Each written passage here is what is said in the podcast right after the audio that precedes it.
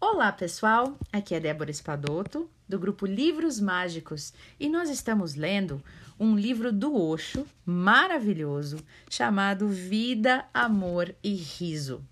Nós já estamos falando sobre amor e neste capítulo nós vamos falar mais sobre amor. Osho nos traz ainda mais reflexões sobre o amor. O título deste capítulo é O Amor é a Dança da Sua Vida. Então vamos ver o que ele nos traz para o dia de hoje. Ele diz o seguinte neste capítulo: A vida é uma oportunidade. É o solo no qual as rosas do amor florescem. O amor em si mesmo é precioso. O amor não tem nenhum obje objetivo, ele não tem significado. Ele tem imensa importância ele tem imensa alegria, tem um êxtase próprio. Mas estes não são significados. O amor não é um negócio no qual objetivos, metas tenham importância. O amor não tem objetivo. O amor não tem meta. Existe sempre uma certa loucura no amor. E o que é esta loucura? A loucura é que você não consegue provar porque você ama. Você não consegue provar porque você ama. Você não pode dar qualquer resposta sensata para o amor. Quando você ama, você perde a capacidade de raciocinar. Você pode dizer: Eu faço um, de Vou ler de novo aqui, gente. Você pode dizer eu. Acho que tem alguma coisa errada aqui, mas eu vou tentar traduzir o que ele está dizendo. Você pode dizer que precisa de dinheiro, certo? Você precisa de dinheiro porque precisa de uma casa. Porque como você pode viver sem uma casa, certo? Na sua vida comum, tudo tem um objetivo. Mas para o amor, não se pode dar qualquer motivo. Você pode simplesmente dizer: Eu não sei. Tudo o que eu sei é que amar é experimentar o mais belo espaço dentro de si mesmo. Olha que lindo! Amar é experimentar o mais belo espaço dentro de si mesmo. Mas isso não é um objetivo. Este espaço não é cerebral. Este espaço não pode ser transformado numa utilidade. Este espaço é um botão de rosa com uma gota de orvalho em cima, brilhando como uma pérola. E na brisa da manhã, o botão de rosa está dançando ao sol. O amor é a dança da sua vida. Consequentemente, aqueles que não sabem o que é amor perderam a própria dança da vida. Perderam a oportunidade de cultivar as rosas. Porque é por esta razão, para a mente mundana, para a mente calculista, para a mente computador que temos, para o matemático em nós, o amor parece ser um tipo de loucura pois não leva a nada. Mas para aqueles que conhecem o amor, o amor é a única sanidade. Sem amor, um homem pode ser rico, saudável, famoso, mas ele não pode ser são, saudável de espírito, porque nada sabe a respeito de valores intrínsecos. A sanidade não é nada além da fragrância de rosas desabrochando no seu coração o amor. Aqueles que amam não precisam de tratamento psiquiátrico. Uau! Na realidade, o amor é a maior força curativa da vida. Aqueles que deixaram de vivê-lo permanecem vazios, irrealizados. A loucura comum não tem métodos. Mas a loucura chamada amor tem um certo método. E que método é esse? Ele o faz alegre. O amor torna a vida uma canção, traz uma imensa alegria para você. Você já observou as pessoas? Quando alguém se apaixona, não é preciso que essa pessoa declare isso. Você pode ver que nos seus olhos surgiu uma nova profundidade. Você pode ver em seu rosto uma nova graça, uma nova beleza. Você pode ver no seu andar uma dança sutil ali. É a mesma pessoa. Toda a vida foi a mesma pessoa, mas agora não é mais a mesma pessoa. O amor entrou em sua vida. A primavera chegou em seu ser e as flores desabrocharam na sua alma. O amor traz transformações imediatas. O homem que não pode amar tampouco pode ser inteligente. Não pode ser gracioso, não pode ser bonito, sua vida será simplesmente uma tragédia. Todos os ensinadores religiosos têm lhe dito: sua vida é fútil porque ela não passa de uma bolha de sabão. Hoje ela existe e, com sua fragilidade, amanhã ela já se foi. Sua vida neste mundo não tem o menor valor, porque ela é momentânea, passageira. Sua única utilidade é se você renunciar a ela e ao renunciar à vida, você pode alcançar a virtude aos olhos de Deus.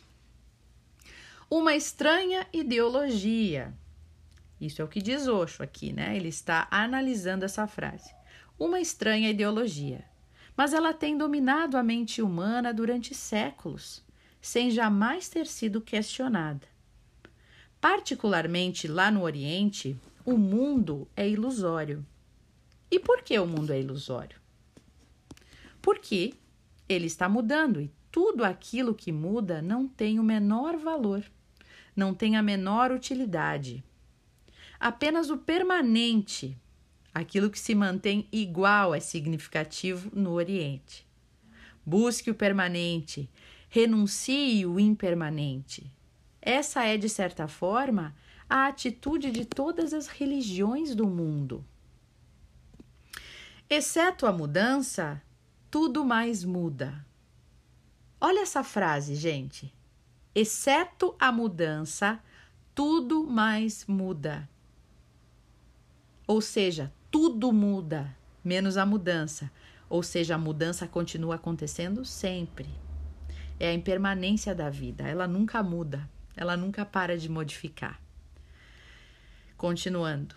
A menos que você queira fazer da mudança um Deus, porque essa é a única coisa permanente no mundo a mudança.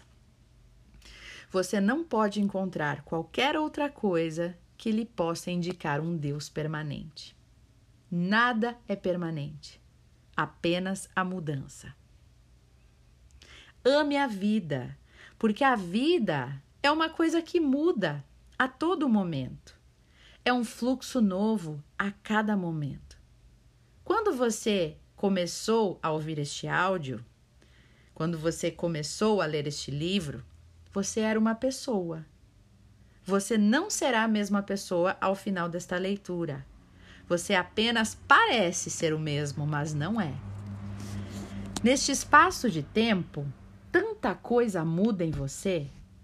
É como Ganges, que em duas horas esteve levando tanta água por quilômetros embora ele pareça ser o mesmo, não é a mesma quantidade de água que existia naquelas duas horas anteriores.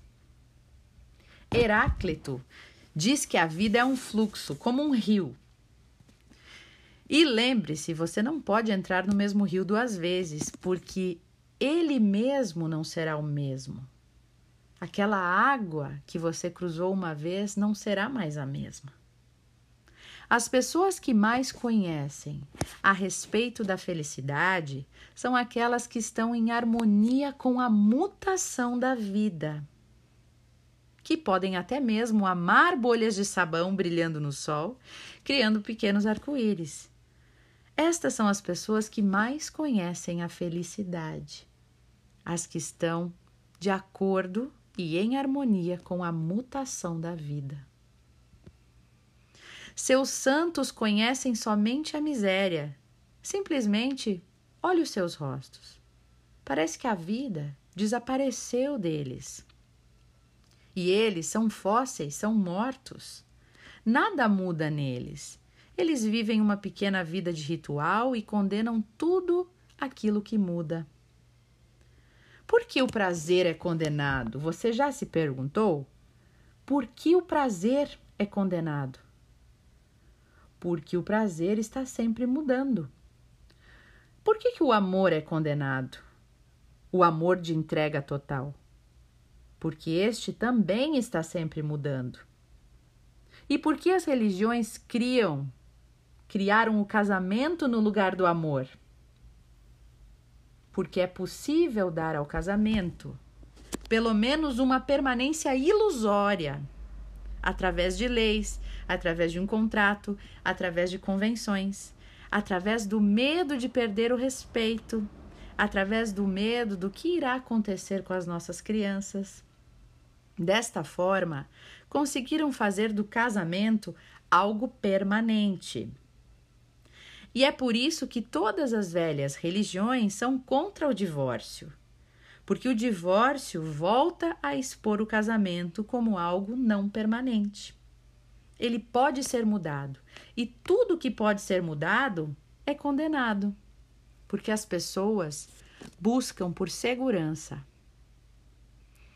Por milhares de anos faziam-se casamentos de crianças pequenas até mesmo registros de casos de crianças ainda não nascidas, que estando no útero da mãe já foram casadas. Nossa! Dessa eu não sabia. Essa é novidade para mim. Então, duas famílias combinavam que se uma das crianças fosse menino e a outra uma menina, então o casamento já estava arranjado dentro do útero das mães. Na Índia, até mesmo hoje em dia, é feito o casamento de crianças de mais ou menos 7, 8 anos de idade, embora isso seja contra a lei hoje, mas não vai contra a tradição. Por que tanta pressa em casar crianças que nem ao menos sabem o significado do amor? Não sabem nem o que está acontecendo. A razão é fazer com que o casamento aconteça antes delas se tornarem adultas e o amor surgir em seus corações. Assim, quando o amor surgir nos seus corações, elas já terão um marido, eles já, eles já terão uma mulher. E é para destruir o amor que o casamento de crianças foi adotado pelo mundo. Porque as pessoas têm medo do amor.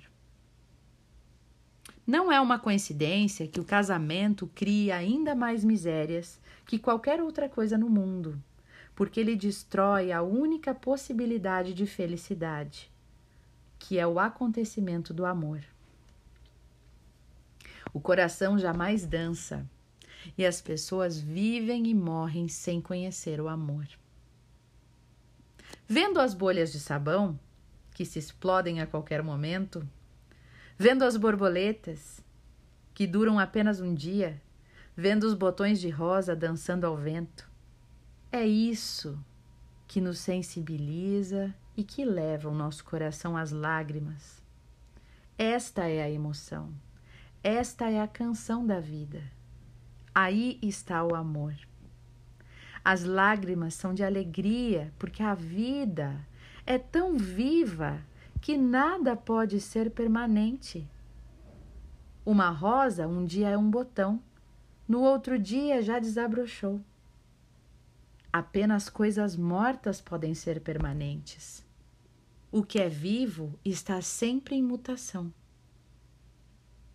O seu Deus pode dançar? O seu Deus pode amar?